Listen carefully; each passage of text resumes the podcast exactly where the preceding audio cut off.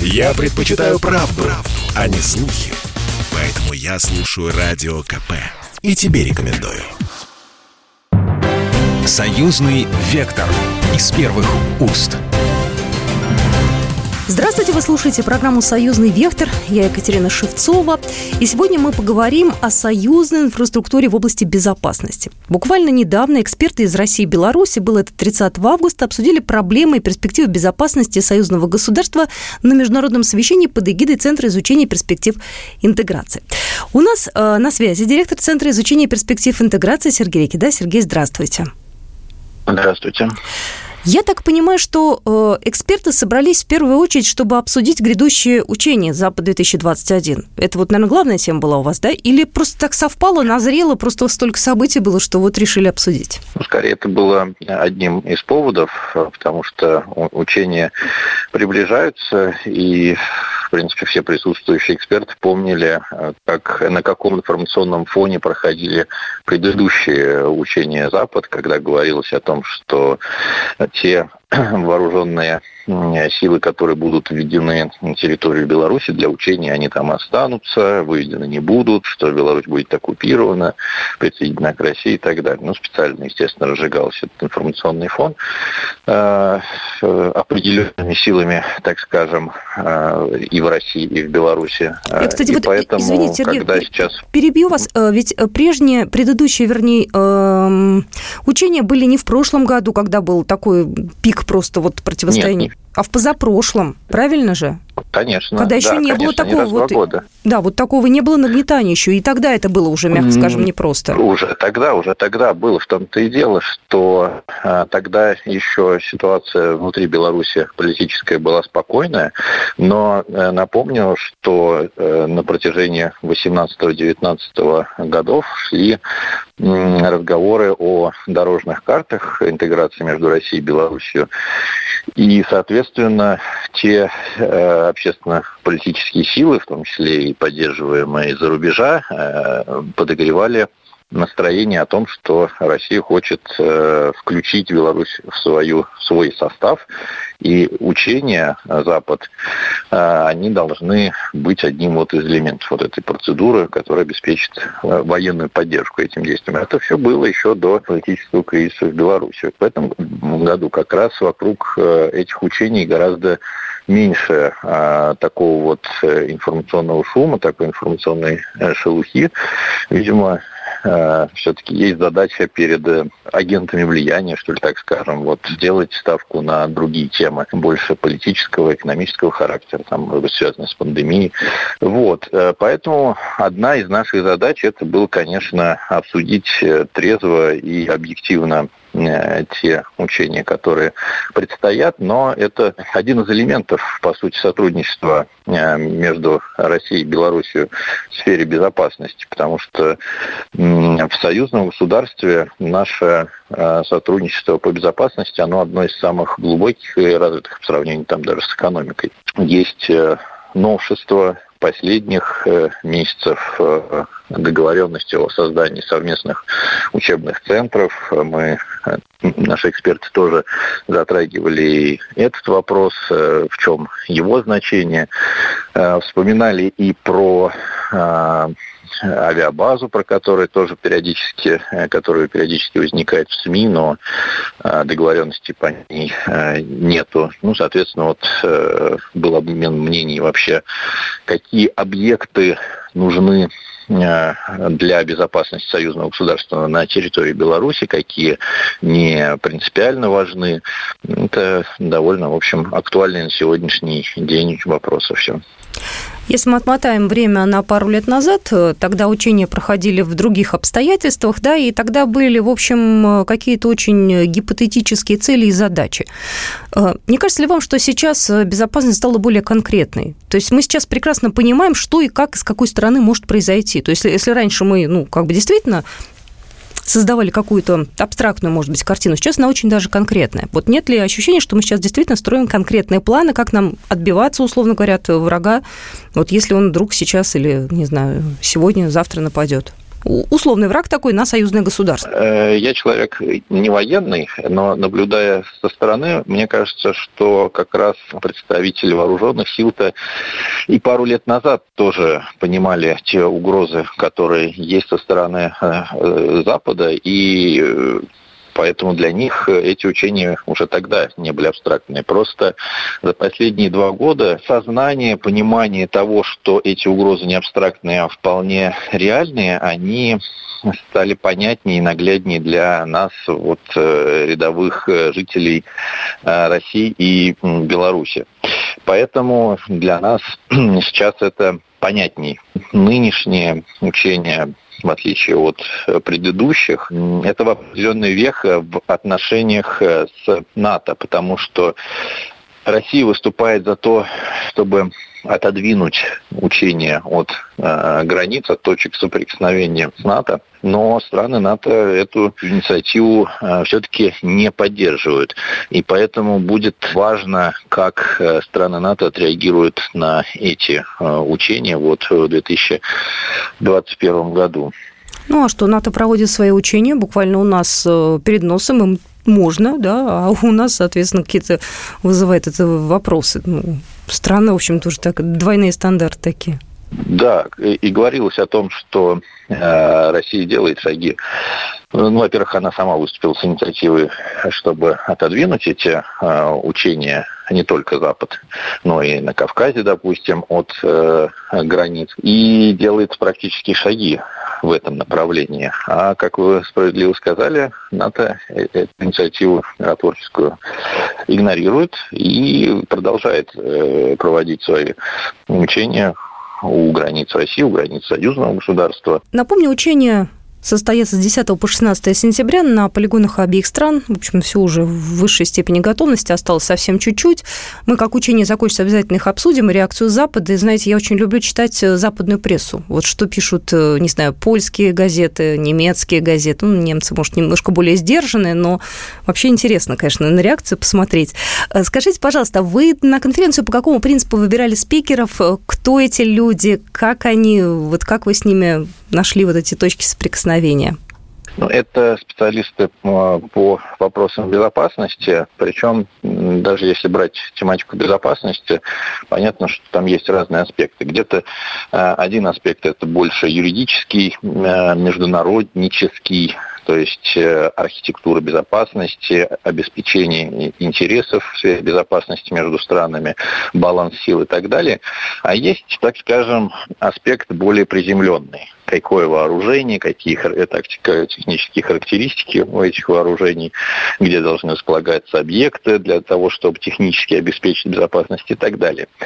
Мы пытались, э, чтобы были эти два аспекта совмещены в рамках дискуссии, поэтому вот э, с российской стороны были приглашены представитель МГИМО Юлия Никитина, которая больше как раз за институциональную часть отвечает вот за эту первую, за документальную, за международные отношения, и Дмитрий Стефанович, который э, великолепно разбирается еще и чисто технических э, вопросах вооружений и так далее. Ну и по такому же принципу э, были приглашены эксперты с э, белорусской стороны.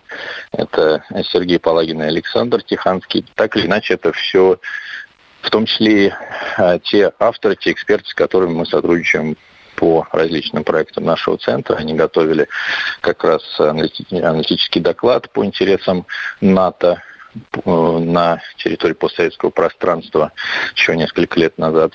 В таком вот небольшом камерном составе мы хотели подсветить основные принципиальные спорные моменты, э, проблемные моменты в этой теме. Мы обязательно экспертов сегодня в нашей программе услышим, потому что говорили очень интересные вещи. Главное, знаете, вот я так погрузилась в вашу дискуссию, понятная, потому что иногда бывает эксперты собираются и говорят на своем языке совершенно о каких-то странных вещах, да, и, и ты не понимаешь вообще, как это к людям относится, да, потому что тем более, если речь идет о безопасности, это касается нашей с вами жизни. Это, в общем, дело серьезное. Чтобы не было потом каких-то, не знаю, домыслов, сплетен, слухов, да, и искажения информации.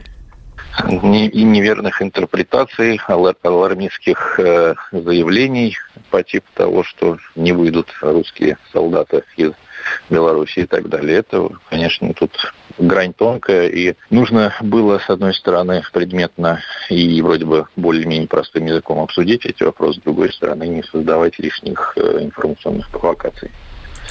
После того, как закончится учение, будете вы или еще раз собираться на похожую какую-то вот встречу виртуальную, или пока нет? Я думаю, что это вполне возможно, потому что могут э, быть помимо учений и новые договоренности, все-таки 9 э, сентября э, встречаются президент России и Беларуси в Москве, где будут обсуждаться союзные программы.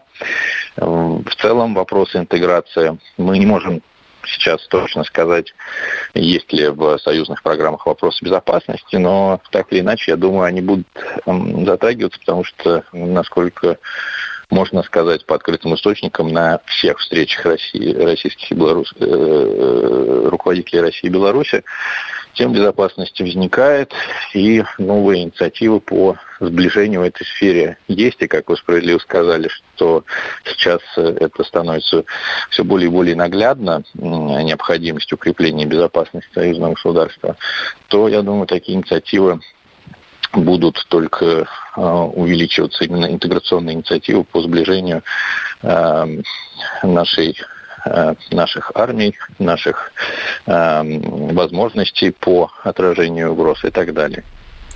Спасибо большое. У нас на связи был директор Центра изучения перспектив интеграции Сергей Рикида. Союзный вектор из первых уст. Слухами земля полнится. А на радио КП только проверенная информация. Я слушаю «Комсомольскую правду» и тебе рекомендую. Союзный вектор из первых уст. Вы слушаете программу «Союзный вектор». Я Екатерина Шевцова. Какие вызовы стоят перед союзным государством? Каковы перспективы создания постоянной российской инфраструктуры на территории Беларуси? И какие проблемы будут отрабатывать Россия и Беларусь на совместных стратегических учениях Запада-2021? Все эти темы обсуждали эксперты а, в области безопасности из России и Беларуси буквально недавно. А, Совещание прошло под эгидой Центра изучения перспектив интеграции. И буквально пару минут назад мы вместе с директором Центра изучения перспектив интеграции Сергеем Рикидой обсудили э, в общем и целом обстановку в России в Беларуси в союзном государстве с точки зрения безопасности. А сейчас пришло время услышать наших экспертов, потому что сказано было действительно очень много интересного. С российской стороны выступил научный сотрудник сектора военной экономики и инноваций и ММО имени Примакова Российской академии наук Дмитрий Стефанович. Он напомнил в начале своей речи, что постоянные военные структуры на территории Беларуси уже есть, и для кого это не секрет. Начну с постоянной военной инфраструктуры. То есть э, ни для кого не секрет, что, в принципе, постоянная военная инфраструктура российская уже есть на территории Беларуси. Это известный узел связи, известный элемент системы предупреждения ракетного нападения. То есть ключевые слова – это «Велейка», и так далее. Я думаю, э, те, кто следят за этим, они в курсе. Но тут и прям вот с этими объектами, которые уже не один год, не одно десятилетие эксплуатируются в интересах России, вооруженных сил Российской Федерации и косвенно безопасности союзного государства, э, прям с этими объектами уже у нас буквально уже в этом году случилась забавная такая история, так как у них заканчивался срок их эксплуатации в соответствии с договоренностями, срок скажем так, э, действия тех э, международных соглашений, договоров, которые, согласно которым эта эксплуатация на территории Беларуси осуществлялась. А еще в начале этого года со стороны российского правительства были сделаны все необходимые шаги для продления этой эксплуатации. А со стороны Беларуси встречные шаги для того, чтобы можно было заключить соглашение о продлении эксплуатации, были сделаны только в этом месяце. А на каких как бы на каких правах сейчас эти объекты там находятся, ну, вопрос дискуссионный. Очевидно, что никто там выгонять никого не собирается, но казус неприятный. И вот этот, казалось бы, небольшой э, пример, он подчеркивает то, что а, несмотря на, скажем так, неоспоримую роль э, России в обеспечении безопасности союзного государства, неоспоримые, скажем так, э, военное сотрудничество, военно-техническое сотрудничество, военно-политическое сотрудничество наших двух стран – а, постоянно всплывают какие-то негативные элементы. Что касается военных баз, скажем так, боевого характера, еще в 2015 году был разговор по поводу того, что надо бы сделать э, авиабазу на территории Беларуси. Про это говорил российский министр обороны по итогам совместной коллегии. А потом, как известно, история вся эта опять была спущена на тормозах.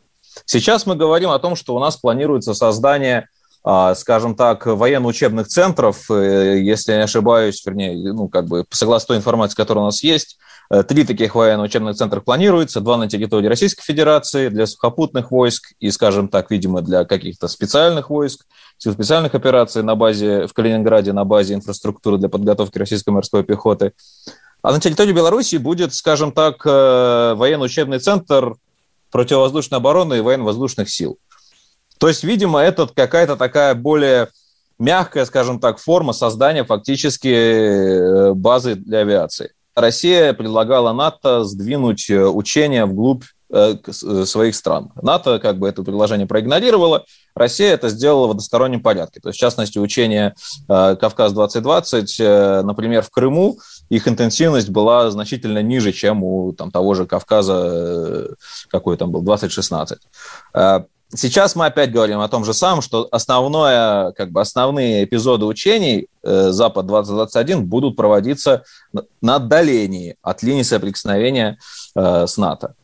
А сейчас э, со стороны НАТО опять эта история игнорируется. Конечно, можно говорить по-разному, потому что какой, как бы, где эта линия проходит и что такое отдаление, потому что какое-то количество российских войск уже прибыло в Белоруссию, и они там также явно будут не прохлаждаться, а какие-то э, эпизоды отрабатывать. Но инициатива, она вот на столе. Белорусский эксперт, директор Центра анализа и прогнозирования союзных интеграционных процессов Сергей Палагин отметил, что Беларусь и Россия давно выступают последовательными союзниками в военной сфере. Э, то состояние отношений, которые наладили наши государства, оно, в общем-то, на мой взгляд, является стратегическим. А, прежде всего, это свидетельствует, конечно, от бюрократии. Начинаем всегда с бюрократии, и ей продолжаем, ей заканчиваем. Все-таки у нас э, существует большое количество договоров, э, по которым мы сотрудничаем. Это и договор о военном сотрудничестве, это и соглашение о, по-моему, совместном обеспечении региональной безопасности в военной сфере. Ну и, конечно, э, такая вот вершина этой пирамиды, все-таки у нас есть даже военная доктрина союзного государства. Юлия Никитина, ведущий научный сотрудник Института международных отношений МГИМО МИД России, рассмотрел вопрос о планируемых совместных военно-учебных центрах, один из которых – Центр ВВС и ПВО. И по информации экспертов он будет расположен в Республике Беларусь. В целом совместная подготовка кадров э, предусмотрена и осуществляется, но она осуществляется на базе уже имеющихся действующих э, училищ, университетов, э, центров в разных государствах. А создание именно совместного центра в этом плане шаг вперед, что это экипажи и будут одновременно Э, учиться, хотя понятно, что они точно так же одновременно могут э, российские э, военные в Беларуси где-нибудь готовиться, но здесь вот это, это все-таки шаг вперед, э, это первое. Второе, насчет военно-технического сотрудничества и э, помощи. Э, опять же, в рамках ОДКБ есть соглашение о том, что э, все страны-члены Э, УДКБ могут получать вооружение по внутрироссийским э, ценам, э, и эти льготы предусмотрены. И мы с вами ведем диалог по поводу двусторонних отношений России и Беларуси, но постоянно все равно вспоминаем про НАТО и я тут даже не, для себя до конца не решила, кому мы больше посылаем сигналы э, из России. То ли это больше сигналы именно Беларуси, то ли действительно это сигналы натовцам. Э, с чем это связано? Э, то есть за последние десятилетия взаимодействия с НАТО в целом с 99 -го года, я бы сказала, в России укрепилось в наших правящих кругах такое мнение, что только юридически обязывающие соглашения могут заставить э, Запад э, вести себя в рамках каких-то соглашений, каких-то согласованных подходов. Но сейчас мы видим, как, опять же, мы договор по открытому небу обсудили, что это тоже не работает. Да? То есть вот попробовали заставить Запад, исходя из того, что расширение НАТО не было закреплено на бумаге, попробовали заставить Запад как-то обязательства на себя взять, а может быть, в рамках договора об общеевропейской безопасности 2008 год, э, инициатива Медведева, э, тоже не сработала. И у меня такое впечатление, что эта логика сейчас э, перенесена на отношения России и Беларуси, что Россия теперь пытается заставить в какой-то степени Белоруссию взять на себя юридически обязывающие какие-то да, Э, значит, что-то, обязательства, э, подписав, может быть, вот э, военную доктрину союзного государства, или вот подписав какие-то обязывающие соглашения. То есть, если раньше мы считали, что вот Западам нужно соглашение, а тут на постсоветском пространстве мы как-то на доверии все, то немножко смена парадигмы происходит, и я не совсем э, пока для себя определила, как э, к этому относиться. То есть, на мой взгляд, может быть, и не, ну, не, не стоит со стороны России требовать вот этих всех документов, может быть, официальных, подпис, чтобы Белоруссия подписала все обязательства, Э, потому что в данном случае, на мой взгляд, лично создает больше напряжения внутри э, белорусских политических кругов э, и, наоборот, заставляет Белоруссию как бы по времени откладывать, откладывать это решение, что не очень хороший сигнал, в свою очередь, для России, которая начинает сомневаться в своем союзнике. Белорусский военный обозреватель Александр Тиханский обозначил важность союзных учений, потому что с их помощью разрабатываются планы местности, отрабатываются стратегические маневры. Но и кроме того, эксперт отметил значение присутствия российского зенитного ракетного комплекса на белорусской базе. Приход на сегодняшний день э, под Гродно э, зенитно-ракетной системы «Триумф», он практически ликвидирует их все возможности по воздушному нападению. Это существенно уменьшает арсенал их действий, э, арсенал ракет. То есть нужны будут только тяжелые ракеты. Но тут есть еще один, один вопрос. Планирование использования а-, аэродромов. Э, ведь эм, когда советские войска сокращались, где-то порядка 5-6. Это я беру только таких в концептуальном плане настоящих аэродромов, которые стратегические все вещи выдержат. Вот. Они были, скажем так, забыты. Ну, якобы их взяли там под охрану, что-то. Ну, ясно, что плиты растащили. Вот этот вопрос остается. Вот если у нас и есть проблемы, да, то они всегда проблемы инфраструктуры, и у нас зато нет проблем в материально-технической снабжении войск, кто кого снабжает чем. Всегда это, если уже военное действие, то ты в любой это самое ближайшее складе возьмешь, что тебе надо, если там это есть, конечно. Ну что же, нам осталось дождаться совместных стратегических учений Запада-2021. Я напомню, что они пройдут с 10 по 16 сентября на полигонах России и Беларуси. Ну и мы обязательно в нашем эфире с экспертами обсудим, как прошли учения и что по этому поводу думают в том числе и страны НАТО, наши европейские соседи, и какая реакция. Будьте с нами, меня зовут Екатерина Шевцова, и это программа «Союзный вектор». Программа произведена по заказу телерадиовещательной организации Союзного государства. Союзный вектор из первых уст.